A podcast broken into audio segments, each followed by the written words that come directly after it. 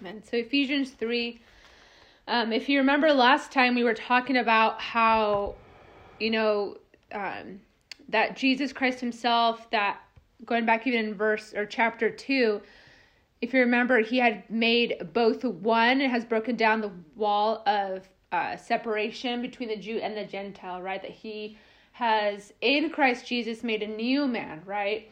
And that Jesus being the head, we'll learn that in Ephesians 5, but Jesus being the head, he has um, of his body is both the Jew and the Gentile.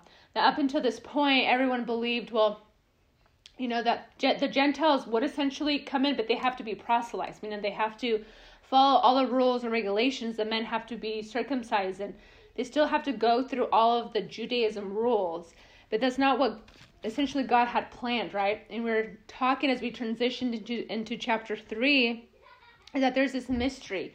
And the mystery being that the Jews, along with the or the Gentiles, along with the Jews, have been brought in to the that new covenant. And so this is something that the angels had no idea. And we'll talk more about that today. I know we touched a little bit last time, uh, but the angels had no idea of what God had intended for the Gentiles. Up, up until that point, they've only ever seen God work with the Jews. Right. And some of the Gentiles, if they had, again, they became proselytes, right? They converted.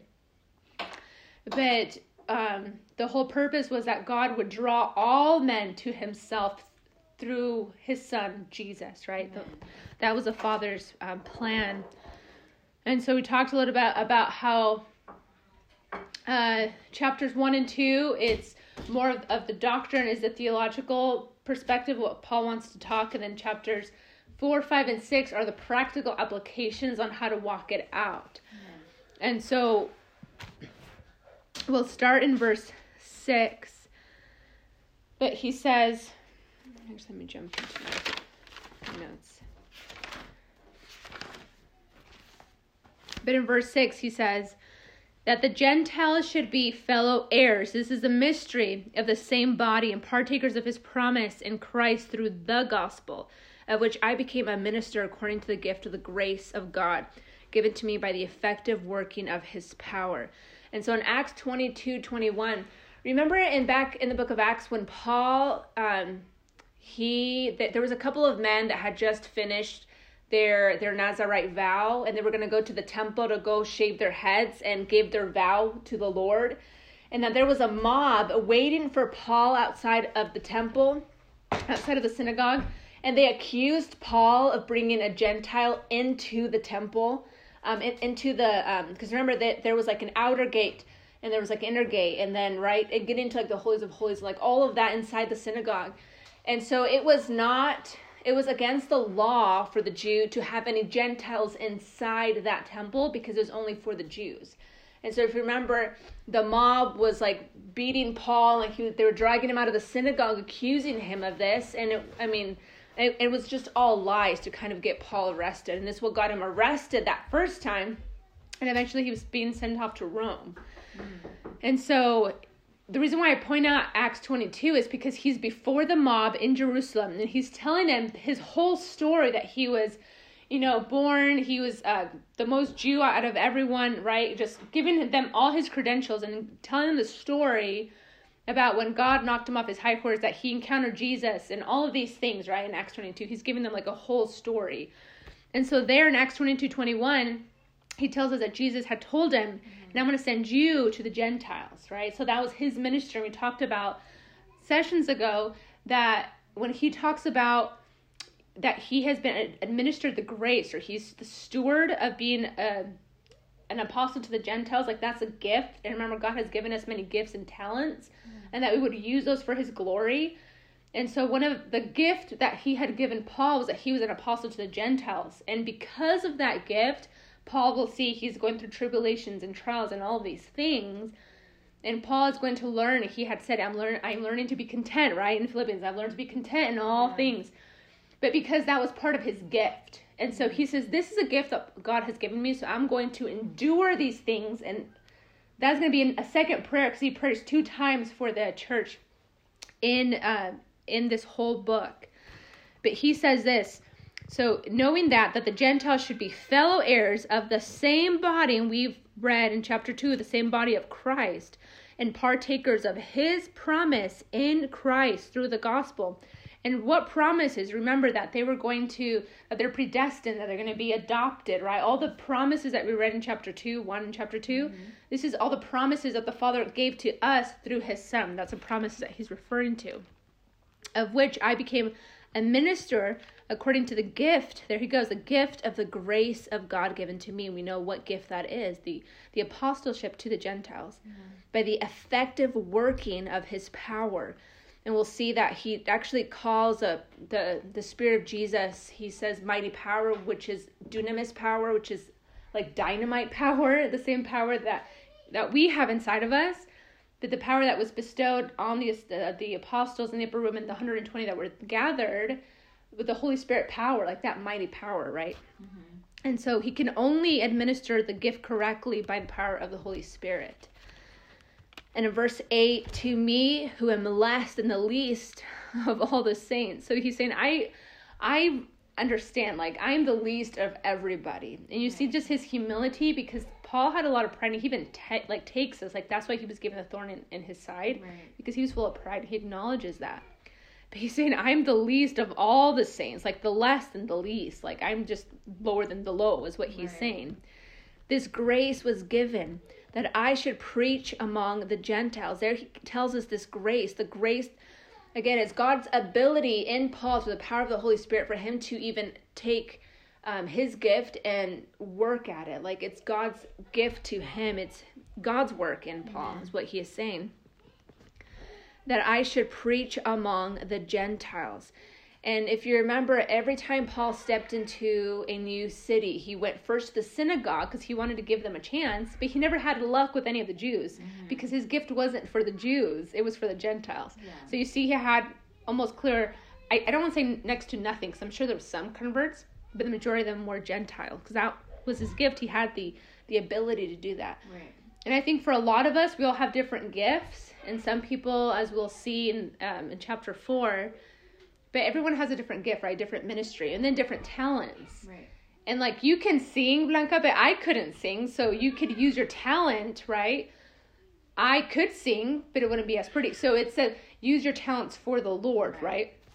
And you you're good at it. And so Paul was good at preaching to the Gentiles and like winning souls yeah. And discipling them. It's not just going and preaching the gospel, because I think what I'm understanding, there's so many people, I want to just go share the gospel, reach the lost. Okay, but who's going to disciple those people? Yeah. Because you go and you preach the gospel, and then what? Right. Then there, you know, they there needs to be like this discipleship. And Paul stayed in those areas and he discipled those people, and he lifted up leaders in those areas to disciple. Right. Yes that I should preach among the Gentiles the unsearchable riches of Christ. And we'll see that a lot, but there's these riches, right? All these of who Christ is. He wants to bestow that upon us. And Paul say Paul says it's unsearchable. Like you just get a little taste of Christ. I bet there's so much more, right? We'll be 80 year old women and there's still going to be so much more, right? There's these yeah. riches because it's an abundance. And to make all see what is the fellowship of the mystery which from the beginning of the ages has been hidden in God. Now, this is beautiful because when he says fellowship, there's this communion, there's this oneness. Remember, up until this point, there was this irreconcilable differences between these two groups, the Jews and the Gentiles. Like, no one else hated each other more than the Jews and everybody else. Like, yeah. everybody hated them because they thought they were just the best and they had this arrogance about them. And it was hard for anyone to like the Jews, yeah. right? And so Paul is saying that the mystery is that God was going to unite these two groups everyone thought that would be impossible. It was unheard of for all these years. And then Paul saying this is a mystery that God was going to bring in the, the Gentile into the body of Christ. And that's what he says it's the mystery from the beginning of the ages has been hidden in God. And we know that God is full of self control. When we have a secret, we're like, oh, I can't wait to tell someone. Like when I was expecting Zion, it was like we gotta save it. We had to keep it. Like we just wait, be patient. And then I remember going to Lucky Fins and telling everyone, like, we're so excited just to share the news. Think God holding this secret in His heart for generation after generation, and he had not that he did it not that he had um, no self control because he's full of self control, but you yeah. think in his heart, he's like, I cannot wait to tell them the good news that the Gentile too is going to be saved, right? And so we'll get a little bit into um, the dispensationalist view that they believe, and it's just it's super short, that they believe, right, that this is for the Jew. Like, you read all of the New Testament or all of the Old Testament, it's all about the Jews. And as we see it, we can't too get that. Yeah. It's about the Jews, but we have to see the Old Testament through the lens of the New Testament. Yeah because God had it hidden. Why? Because you read the New Testament and no one had any idea of God's plan. Right. They had no idea that the church would be born. They had no idea that Jesus was going to be born. He was going to, you know, die and save us from our sins. Like that was kept from they they didn't fully grasp. They talked about it. They prophesied about it. Yeah. Isaiah and the Psalms. They they talked about Jesus and what he was going to do, and that God was going to unite these two ethnic groups, but they had no idea what that meant. And if they wanted to inquire, as we'll see, God's like, I can't tell you. You have to just go and be with your fathers, and you just have to wait. And even the Gentiles had no, or the um, the angels had no idea. They're peeking out from heaven, saying, "God, I see you doing all of these with the Jews," but you're kind of leaving the Gentiles aside. And so the dispensationalist view is saying, you see, it's always ever been about the Jew, and their view is, but the Jews rejected God, so God's going to kind of leave that project aside, mm-hmm. and they're eventually going to be saved, and they're going to rule and reign because they're finally going to repent. And they're finally going to choose Jesus in the millennial reign. And so God's going to finally have his people, they're going to rule and reign for a thousand years. Yeah. That's their thought. And so it's kind of like the, the Gentiles kind of like an afterthought for the right. dispensations yeah. view. Say, God doesn't, no, it's not about the Gentiles, it's all about the Jew. But if but they're seeing it through the perspective of the Old Testament peering into the New. So you mm-hmm. have to think of it backwards. Is that we can only interpret the Old Testament through the lens of the New because no one had any idea what was going on in, in the Old Testament. Right. God revealed it to them in the New Testament. So God's mm-hmm. saying, now that you have the lenses of the New Testament perspective, of the mystery that has been revealed, now you can see what I've been saying to the to fathers. Right. Now you can understand the messages that I give to Isaiah, what I was speaking through through the Psalms. Now you get it. It was about Jesus Amen. and that he was going to unite these two groups and they were going to be one. This is the mystery. Right. They didn't get that in the Old Testament. And Jesus like, this was the mystery. But so many people focus on, you see, it was all about the Jews. No, they had no idea. They yeah. had zero idea and Paul didn't have that perspective to say he's all about the Jews. He says, no, they're both heirs, right. Jew and the Gentile, yes, right? Yes. And so he is saying that um, in verse 10 to the intent that now the manifold, meaning there's many aspects, there's many dimensions, the manifold wisdom of God might be made known by the church to the principalities and powers in the heavenly places, and that no one understood the angels, the, the the principalities, like they had no idea of what God was going to do.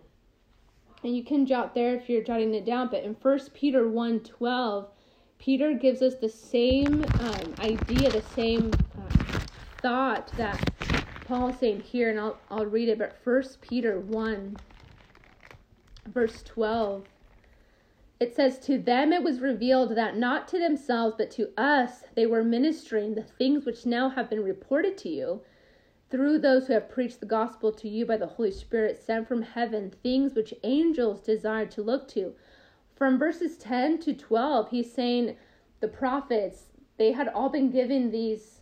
Uh, these th- this mystery, but they didn't comprehend what it was. It wasn't revealed to them. They wrote it down, but they didn't comprehend it. Is what Peter's saying. Mm it's the same thing that Paul is saying.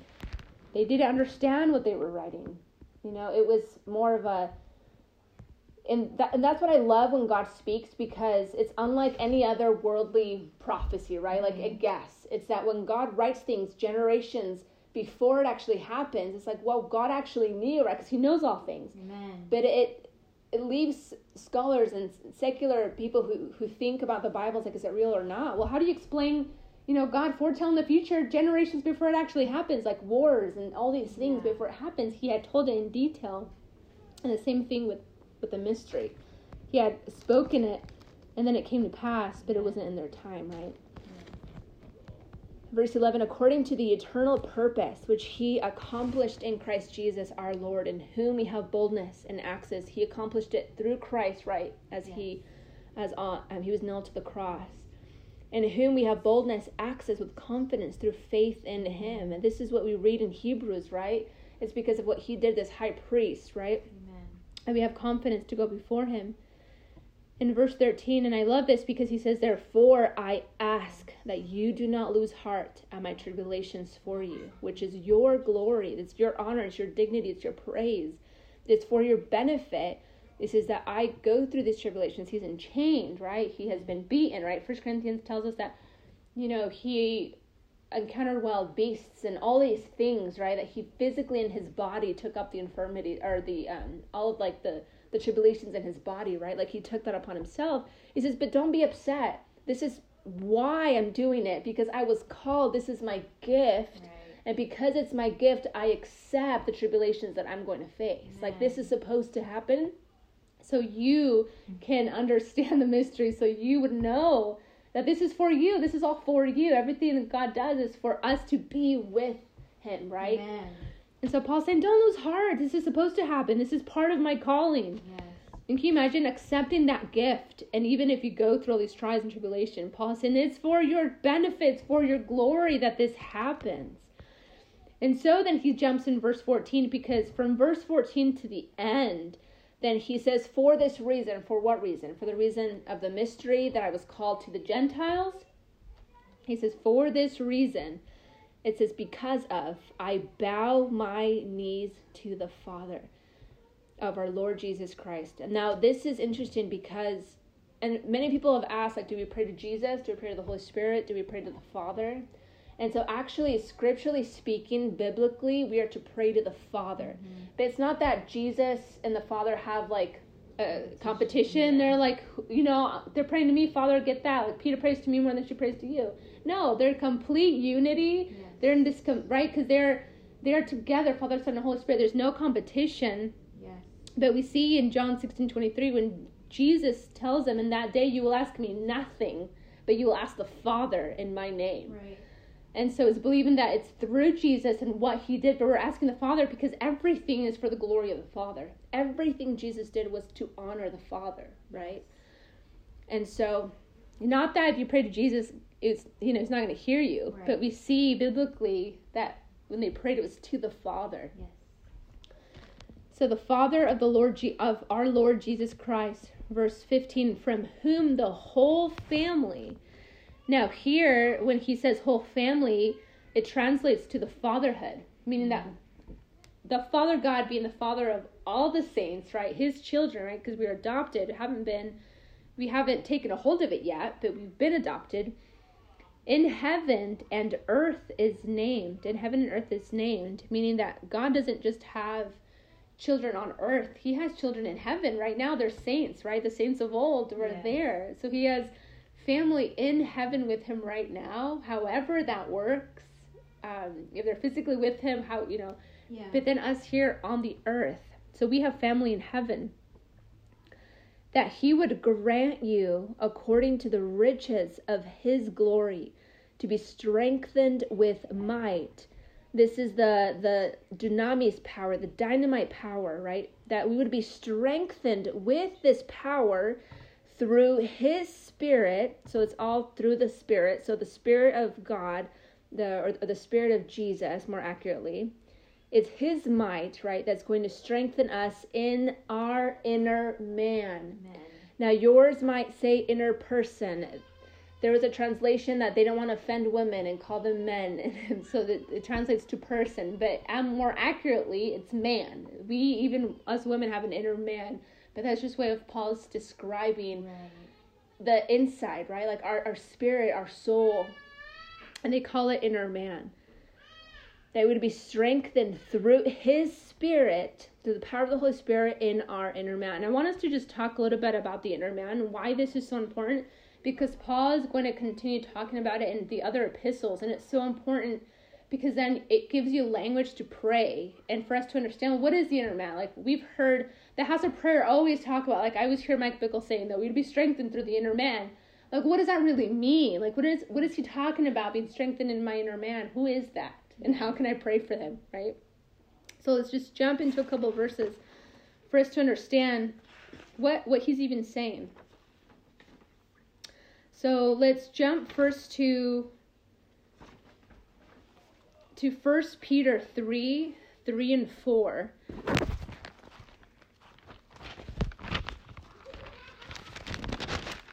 Because again, even women have this inner man. It's not just he's speaking just to the the men here. But he says here, we'll start in verse um, in verse three, and three and four. But he says, "Do not let your adornment be merely outward, arranging the hair, wearing gold, or putting on fine apparel. It's not that he's saying don't. He says merely. He says, yes, get dressed if you want on the outside. It's not a big deal. He says, but more so, let this surpass the outside beauty. He said, rather let it be the hidden, mine says person, but it's man, the hidden man, the hidden person of the heart with the incorruptible beauty of a gentle and quiet spirit, which is very precious in the sight of God.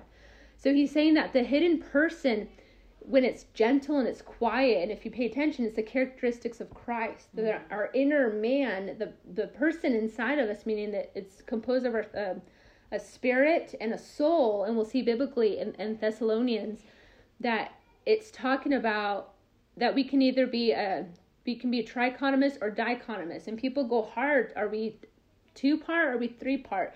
Are we body, soul, and spirit? Or the dichotomous believe that we're soul and spirit, it's the same. They're in one and then the body. Mm. I don't I mean doesn't I don't care. We at least have two. We just have a so we have a body for sure. Yeah. We have a soul and spirit, whether it's cut in half or it's two. There's at least two, and we'll talk about it tonight but he says here that the women too we have this this hidden man and it's precious if we're quiet and we're gentle mm. it's that meekness of christ is being lowly right yeah. and this week i was listening to um, they're not amish but they're i think kind of in that sort of segment and i believe the, these are women who, lo- who love god but there was four of them and they had them in a panel and then they were te- just telling telling their testimony about modesty and the one says, Yeah, I have seven kids. One's like, I have six kids. One have five. And then the other lady's like, I have ten kids. And so they have like all, just all these kids, but they were just talking about how they had, they didn't wear makeup, like they, right, super covered everywhere. But they were saying how freeing it was for God to deliver them from pleasing people and like right all like all the yeah. outward things that we like we like to look pretty right yeah but they gave that up because they felt from the lord to give it up and I just thought it was just a beautiful testimony. Not that we shouldn't care, like brush your hair, like right? Yeah, brush your teeth. Yeah, like do that, the like do those things. But they said when they gave the beauty aspect of like not caring what they wore, and that knowing that they get dressed up for their husbands, and no, like just the the beauty of their heart and the yeah. gentle and meekness. And I saw that like I don't like we don't care if people dress a certain way. It's like what what's in their heart, and the more yeah. that they're changing the inside, then eventually the outside begins to change. But these were women in like their 40s and 50s, and how they were telling their testimony, how they just wanted to gratify God even in their outward appearance. I'm like, wow, like just so beautiful to one day say, I don't care about my outward beauty, like yeah. I don't care to age, like, and you give that to the Lord. Like I have a lot to work in that area. But these are women who were seasoned who said, I gave that up because right. I love the Lord. I'm like, wow, to get to that point, right? right yeah. But so saying all to say that the women have like this hidden man too, this this inner man. So that means if we have an inner man, we also have an outward man, right? Mm-hmm. So the mm-hmm. inner man, it's your emotions, it's your attitude, it's your personality, it's who you are, right? Because we have an old self. and the old self, we have personality, we have an attitude, right? It may not have been the good or the best. Right. And so, again, we see through scripture that we need to be renewed in our mind and our thinking, that our inner man would look more like Jesus, Amen. in, in a sense, is what Paul's saying. And so we'll jump to, in Second Corinthians 4 16, Paul makes it very clear, and even in, we'll jump even into Romans, that he was even battling with this. Like there was this internal war inside of him. But in Second Corinthians 4 16, he says, Therefore, we do not lose heart, even though our outer man is perishing, meaning our actual bodies, yet the inward man is being renewed day by day. For her light affliction, which is but for a moment, is working for us for um, working for us a far more exceeding and eternal weight of glory, while we do not look at the things which are seen, but the things which are not seen. For the things which are seen are temporary, but the things which are not seen are eternal. And again, he's saying this is the same chapter where he says, We are hard pressed on every side, yet not crushed. We are perplexed, but not in, in despair. So he's saying, in all of my tribulations, all of that is working on my character. So my outward man is being wasted by scars and it's fading and it's wrinkled and it's literally physically decaying as we discuss that. It's decaying and then at the appearance of Christ, we can get a new body, right? So this will be away with. But he's saying when my outer man is being literally just deteriorated, my inward man, that character on the inside, my attitude, my emotions, all of that, my personality, it's shifting, it's changing, and that's what's what counts. God's gonna look at us and say, "Well, Blanca, look how like look how thin you were, look how you know buff you were." Well, He's gonna ask and say, "How was your heart? Right. How was your inner man? How are you looking more like Jesus on the inside?" Right? That's our character. We always talk about this character, like your character needs to change. But that's the inner man. When we mm-hmm. describe character, now I understand that's my inner man. My inner man needs to be strengthened.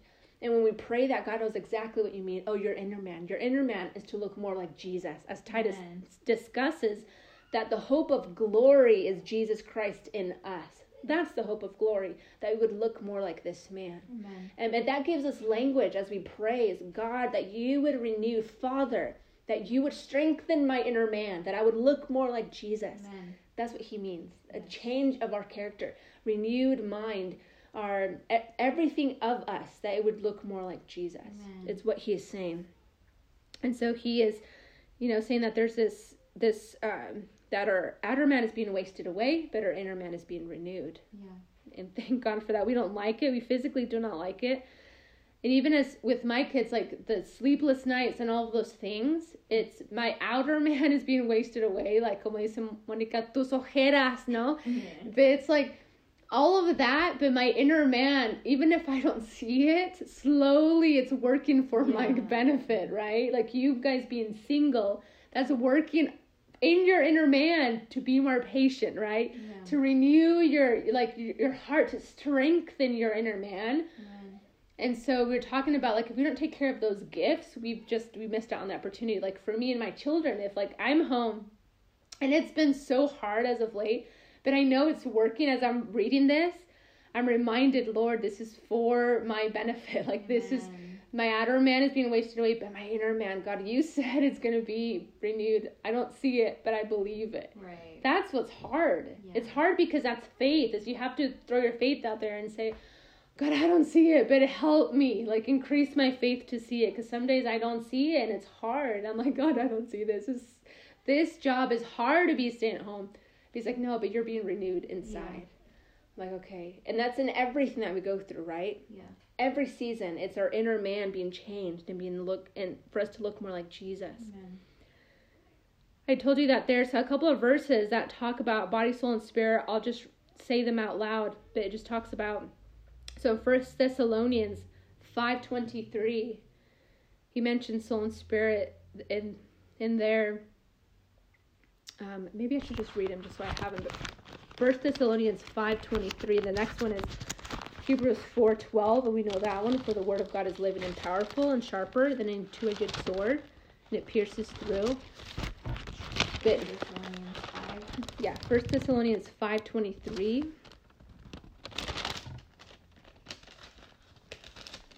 And he says, Now may the God of peace himself sanctify you completely, and may your whole spirit, soul, and body, so here it's three, be, uh, be preserved blameless at the coming of our Lord Jesus Christ. So here he's saying spirit, soul, and body, that they would be found blameless, right? Mm-hmm. That our outward body, and this is the thing, if our inward man is being chastened, it's being um, conform to the image of Christ, then our outward members are going to follow suit. Yeah. Whatever man is the strongest is going to overcome the other man. So if my outer man is just completely in control, like I just have these urges, I got to do it, your inner man is going to take suit. Your your your your soul is going to take suit, right? And I think of those who are lost who don't know Jesus. They don't have that self control, but they just do whatever the flesh wants, yeah. right? Mm-hmm. And so, but because we have the Spirit, we can control the flesh. We can control the body and say, no, we're not going to do that Amen. because we have a new mindset. That Paul is saying here is that at that coming of the Lord Jesus Christ, that all of our members, that they would be subjected and that they would be blameless on that day of the coming of, of the Lord. Amen. And I wanted us to jump to Romans 7 21 and 25 because Paul's saying that there's this there's this physical war in his members. Yeah. Mm-hmm. You know, we can't say, "Oh yeah, finally, you know, overcame that that temptation or, or sin," because we're always going to be tempted with certain things, right? Mm-hmm. And we will completely overcome them on that last day Amen. when our body is completely away with. But Romans 7 21 to 25, he says this I find in a law that evil is present with me, the one who wills to do good, that's the inner man. For I delight in the law of God according to the inward man, that's what he's saying. But I see another law in my members, meaning in his body, warring against the law of my mind and bringing me into captivity to the law of sin, which is in my members. O wretched man that I am, who will deliver me from this body of death? I thank God through Jesus Christ our Lord. So then, with the mind, I myself serve the law of God, but with the flesh, the law of sin. All to say that Paul is saying there's this war in me. Like the inner man is like, Paul, do good, love God do this. And the outer man's like, Paul, just give up. This yeah. sucks. I don't want to be beaten anymore. I don't want to starve anymore. Like, I hate this. You're not even married. Like, all these things. Right. He's like, my flesh is like, Paul, just give up. But my inner man's like, Paul, you can do this.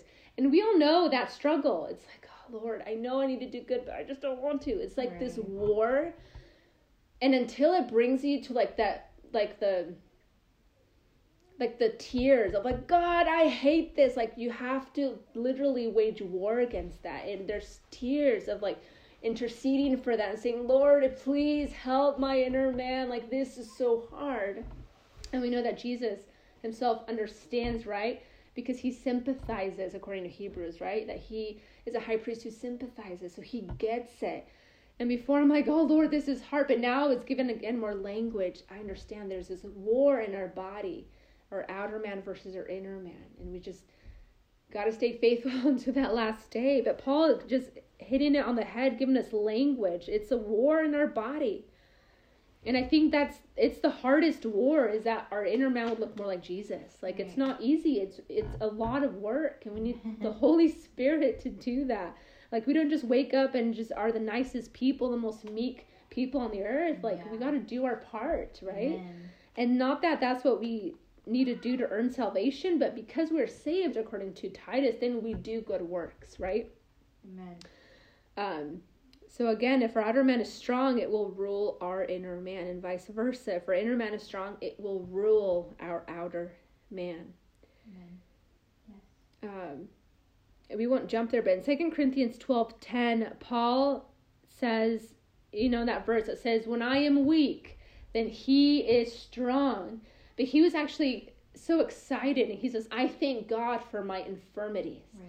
So he's giving God thanks for all the struggles and the tribulations and the things that had happened in his body, like all the beatings and the starvation and being shipwrecked. He's like, I'm so thankful for all of those things because again, it's it's renewing him, it's making him stronger in his spirit. Amen. And I think for us too, when we go through and obviously people have gone through harder things and we see that they either use it for good and they come out gold or they just completely wasted that.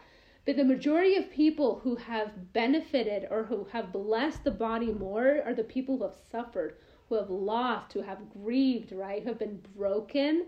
Those are the people who have blessed the church more. And I think of first of the apostles.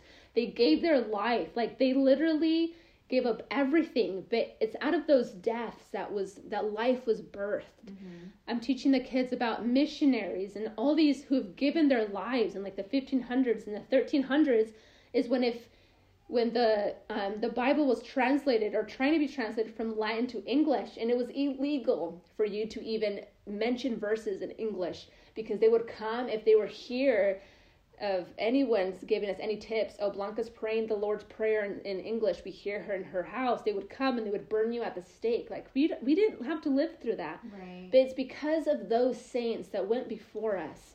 Their stories, their strength, their faith have benefited us believers today. Amen. Like 700 years later. Yes.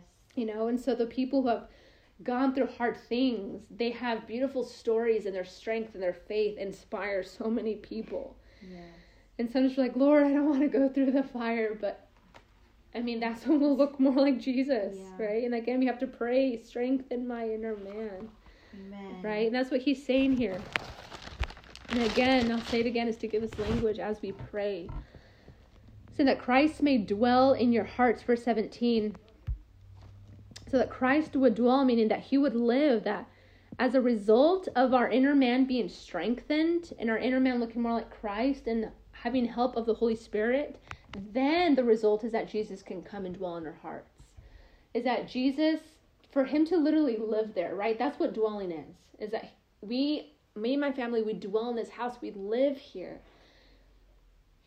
Jesus Christ dwells in the believer who looks more like him, mm-hmm. right? That the Spirit of Christ is in that believer, and so Jesus can come and make his home there. Mm-hmm. And again, it's through these trials, these sufferings, to looking more like him. Mm-hmm. It says that Christ may dwell in your hearts through faith, that you being rooted and grounded in love. So we cannot be rooted and grounded unless Christ eventually, obviously, lives in us, right?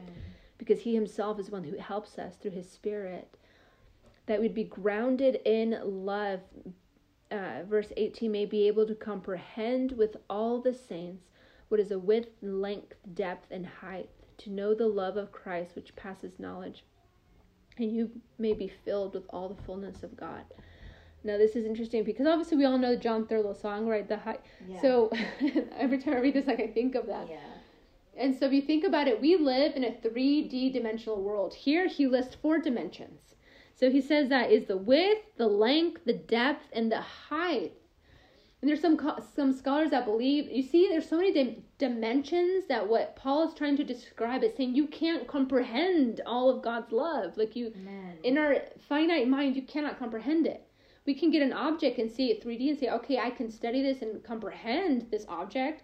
But God's love, Jesus' love is four dimension. It's more than that. We Yeah. can't really fully grasp all of it. But he's saying, but we can be rooted, meaning we can know him more in our character, like get to know him more through the power of his Holy Spirit.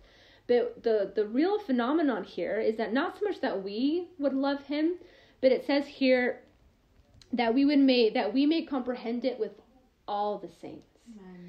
And so that all the saints being rooted and grounded in love, that you together would come together and know God's love together. And I think Paul is saying that's what may be impossible for many people. It's not possible for us to know God more and to love Him more. I think all of us personally can say, we love God, we want to love Him more. Mm-hmm. But Paul's saying, but the real part of the mystery is that that you along with all the believers on the roll around the world would love each other and that you together would collectively love Jesus together that you would collectively know this man together. You think about it. There's so many different denominations and there's so many like different doctrines and all these things. And no one and all the churches can get it together and just come together. Yeah. not that we all have to agree on every single type of doctrine but that we would literally strive to be one, right? Be a part of the body, work together. And Paul saying, if we would know that, then we can essentially know in verse 19 to know the love of Christ, which passes knowledge, that you may be filled with all the fullness of God. And then later in that, he says, This isn't hard. Like, God can do more than we can ever ask, think, or imagine. For us today it seems impossible how can the whole church be in unity and later we'll see if main focus because his whole focus is the body jew and gentile this seems impossible lord even today for the whole churches to come together to be one however that looks like i don't know but the word says that we have to be mature for him to come back. A mature bride, meaning a collective, we're all one. Right. It's going to happen because according to Revelation, that we are a mature bride, right? With the fullness, the body has been made complete. It's going to happen. Amen. And Paul's saying, you you think it's impossible for the whole body to come together? And again, in that day, Paul hadn't seen that yet. Right. He's saying, but it's going to happen because things that we don't think can happen, we can't comprehend all that God can do, mm-hmm. right? He can do more than we can think or imagine or comprehend. But that's what I, I believe him to be saying is that we all want to know we all be we all we all want to be rooted and grounded in love but that we may be able to comprehend with all the saints. That's the what may seem impossible but we can do it. He says pray for it that you all collectively together would know the width and length and depth and height. And i think singularly or us individually we can know god in a, in a certain way, but even more so when we're together, right? Because yeah. we feed off each other. Certain things that you go through, that I go through, we learn more together than individual, right? It wasn't intended for us to walk this alone. Right. He says you need each other, and that you would come together and know Him together. And that's the beauty of what He is saying. That you guys would all know the love of Christ, which passes knowledge, and that you may be filled with all the fullness of God and that we would be filled. And again, the glory that will be revealed, and the glory is the church. Because in, as we started Revelation, but in Revelation 21, 21, 23, it talks about the fullness. 21, 23 it says, I guess in verse 22, we'll start there. But I saw no temple in it, for the Lord God Almighty and the Lamb are its temple. The city had no need of sun or of the moon to shine in on it, for the glory of God illuminated it, and the Lamb is its light. Like the fullness of God. And I remember Zion asked me, Well, Mom, how is it going to be like if there's no sun on the earth? Like, how are we going to see? And so I explained to her, Well, it says that, you know, the fullness of God is going to illuminate the temple. Like, He's going to illuminate. And we think about it like once the fullness, like once the bride comes to maturity, right? And we'll see that on the new earth. However, because we can't fathom, I can't fathom yeah. that, but we'll see that it's going to be manifested. And Paul's saying we're working to look more like Jesus so that one day the fullness of Christ would be revealed Amen. on that last day. And so he's like, You think that's impossible? In verse 20, now to him who is able to do exceedingly abundantly above all that we ask or think, according to the power that works in us. There's more than we can ever fathom that God can do. And that He is doing, again, we just don't see it. But He's at work, right? According to the power that works in us. The Holy Spirit is at work, He's actively working. To Him be glory in the church by Christ Jesus to all generations forever and ever. Amen. And again, this is His prayer. All of that from verses 14 to 21 is His prayer. It's like, this can totally happen. The the renewing of your inner man seems impossible, but it can totally happen. Mm-hmm. Us loving God, knowing him more, totally happen. But the maturity of the bride to love each other and to collectively love Christ together, it seems impossible, but it can totally happen. Mm-hmm. He says, because he who is able to do exceedingly more than we can ever ask, think, or imagine. Right? And all of it to the glory of the Father, Amen. right? Through what had, what Jesus Christ had done. And then again, understanding that obviously this building is still under construction, right? We still need to be mature. My kids still obviously need to eventually come to the Lord and accept Him and get to know Him and be saved. And so, all that to say that we're waiting, we're still waiting for the church to be built, right? And so we're part of that building we're part of that building. So let's go ahead and pray, and then we'll open up to questions or comments that you guys have. Let's pray. Lord, we thank you. God, we thank you for your truth found in Ephesians, Lord. Lord, we just pray, even as Paul prayed, Lord.